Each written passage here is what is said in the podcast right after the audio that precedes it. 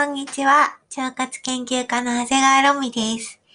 腸から自由に生きる人を増やすため、勝手に腸内細菌の広報を担当しております。いつも聞いてくださる皆様、今日初めての皆様、本日もよろしくお願いします。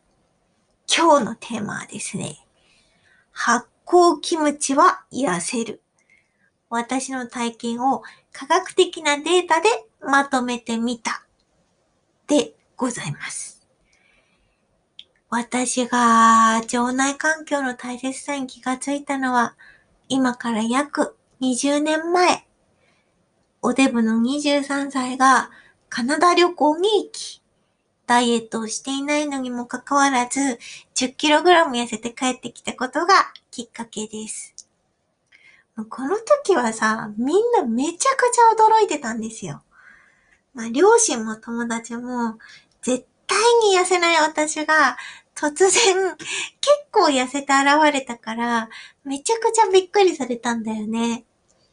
そう。で、そのびっくりに私はびっくりしちゃって、まあ、向こうで体重測ってなかったから、自分がそんなに痩せてるって思ってなくて、みんなのびっくりにびっくりして、急に不安になって もしかしたら病気かもしれないと思って、病院に行ったのを覚えてます。そう、もちろん、私は健康そのものだったんだけど、でもね、みんながびっくりするのは当然なのよ。私、高校生の時とか、メンタル病むほど、すんごいダイエット頑張ってて、それこそ、もうほとんど食べないんですよ。ちょっとやそっとのダイエットじゃ全然痩せる体質じゃなかったので、本当に1ヶ月間キャベツの千切りしか食べないとか、そういうダイエットで、まあ10キロ近く痩せたことはあるんですが、そういうむちゃくちゃなことやると、すんごい顔が意地悪そうになるの。これ本当だよ。目がね、キッて釣り上がっちゃって、もうパッと見で、なんかこの人変だなって思うぐらい、すんごいイライラしてる顔になっちゃうんですよ。だからそういう私を見ているうちの両親とかは、え、なんで普通にこんな痩せたのみたいな。みんなめちゃくちゃ驚いていました。でも確かにね、普通のメンタルのままこんなに痩せたのは生まれて初めてだったんです。そして、この変化にびっくりした私は、いろいろ調べたんですよ。そしたらね、カナダでの生活は、私の腸内環境にとって、とにかく良いことずくめ。もう、めちゃくちゃいろんなポイントが見えてきたの。その中でもちょっと今日お話ししたいのは、手作りキムチです。キムチの存在がちょっと大きかったような気はしてるんだよね。そう、そっから私はキムチの大ファンになっちゃって、キムチが気になりすぎて、1年間韓国で暮らしたこともあるんですよ。この経験は私の人生を変えています。まあね、経験談を話し出すとめちゃくちゃ長くなっちゃうんで、そこはちょっと今度にするとして、今回はキムチは痩せるのかっていうお話をちゃんとまとめてみたいと思います。まずなんか、キムチが一体何なのかっていうのから、ちゃんとおさらいしてみたいと思います。キムチは、白菜などの野菜を、唐辛子とか、ニンニク、あとね、網の塩辛この辺を使って混ぜた塩辛いタレにつけて、乳酸菌発酵させたお漬物のことです。もともとね、白菜に乳酸菌が結構ついているので、その子たちがタレに入っている糖分を餌にして発酵するっていう仕組み。で、長時間放置しても腐らないのは、お塩とか唐辛子が入っているので、腐敗菌が寄ってきにくい環境を作ることができるからなんです。そして、乳酸菌がたくさんいるので、この子たちが腐敗菌より先に白菜に住み着いちゃえば、乳酸菌たちが乳酸をたくさん出してくれるので、この乳酸のバリアで腐敗菌はますます寄ってこれなくなっちゃうんですよ。だから、ちゃんと発酵したキムチは乳酸菌のバリアに覆われていて腐らないので、保存料とかを入れなくても長持ちします。だからキムチって保存食としてもよく食べられているんですよ。逆にね、最近多い、なんていうのかな。キムチ風の味付けをした発酵していない、なんていうのお漬物？キムチ風みたいなやつ。あれは発酵してないから乳酸もあんまりできてないわけで、保存料を入れないと腐ってしまいます。だから成分表を見ると、保存料とかの添加物がすごく多いのが特徴です。じゃあ、キムチ。なんで私がキムチで痩せたのか。ポイントを2つお話ししてみたいと思います。まず1つ目。乳酸菌です。これはさっきから言ってるように、発酵キムチには乳酸菌がたくさんついてます。この乳酸菌がキムチに含まれる糖を分解して有機酸をたくさん作ってくれるの。キムチが発酵すればするほど酸っぱくなるのは、この有機酸が増えるからです。本当に発酵してるかどうかは、この酸っぱさの変化でわかるんですよね。ずーっと放置しとくと、だんだんだんだん酸っぱくなっていくの。こういう風に味が変わっていくやつは、ちゃんと発酵しているっていう証拠です。発酵キムチは、発酵時間が長ければ長いほど乳酸菌が多くなるので。そして、乳酸菌は食物繊維みたいに私たちの腸内にいる腸内細菌の餌になってくれるので、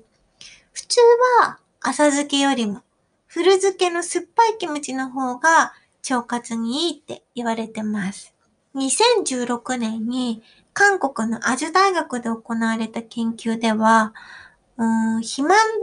患者さんたち22名に4週間キムチを食べてもらって体脂肪と体重が減ることが確認できてます。でもね、この研究面白いのはここからなんですよ。浅漬けの乳酸菌が少ないキムチと、古漬けの乳酸菌が多いキムチ。この二つをなんと比較してるの。体脂肪とか体重は両方のキムチともに減ることが分かりました。これは確認できたんです。でもね、これに加えて古漬けの乳酸菌がめちゃくちゃ多いとされるキムチには、他にもいろんな影響がありました。例えば、ウエストとヒップの比率が減少したりとか、すなわち、ウエストが細くなったっていうこと。あとはね、血糖値が減少したりとか、コレステロール値も減少したり、血圧も低下したりしました。ウエストが細くなったってことは、おそらく便秘改善効果も期待できるっていうことだし、血糖値とかコレステロールの減少が確認できたということは、体のバランスが整って健康的になったっていう可能性もありますよね。研究者の方たちは、古漬けの乳酸菌が多いキムチの方が、メタボを予防する力が強く、肥満とか脂質代謝を改善してくれて、体内の炎症を減らす影響がある可能性があるとおっしゃってます。いやー、ちょっと古漬けキムチ食べたくなりますね。酸っぱいやつね。体重と体脂肪の減少に関しては、乳酸菌の効果だけではなく、キムチのカプサイシンの影響もありそうです。そう。キムチで痩せる理由のその2は、唐辛子のカプサイシンです。キムチにはね、唐辛子もたくさん含まれているんですが、この唐辛子に含まれるカプサイシンは、体重の減少とか、体脂肪の減少効果があると注目されてます。2002年に韓国で行われたマウスの研究では、肥満のマウスを3つのグループに分けたんですって。それぞれ脂肪が多い餌。あと、唐辛子パウダー入りの餌。あと、乾燥キムチ入りの餌を4週間あげて、体重や脂肪の変化を観察しました。この中で一番痩せたのは、やっぱり、乾燥キムチ入りの餌を食べたマウスたちだったんです。そしてその次が、唐辛子パウダー入りの餌を食べたマウスたち。乾燥キムチ入りの餌を食べたマウスは、単純に体重が減っただけじゃなくて、中性脂肪もかなり減ったことが分かっているの。私がキムチに痩せることができたのは、この乳酸菌とカプサイシンのダブル効果があったのではと予想しているんですが、実はね、もう一つ気になっていることがあるんです。私、キムチで痩せた時、すごく気持ちがポジティブになった気がしてるんですよ。なんかね、全然イライラしないで痩せられました。ああいう風になんか気楽に痩せることができたのは、あの時が初めてで、なんかそこにも秘密があるんじゃないかなと思ってね、いろいろ調べてたんです。そしたら、キムチには高ストレス効果があるっていう研究論文もすごく多いことが分かりました。ちょっとね、一個だけ紹介してみます。2009年に韓国で行われたマウスの研究では、マウスを2つのグループに分けて、一方はストレスを与えるだけ、もう一方にはストレスを与えながら、キムチが含まれる餌もあげることにしました。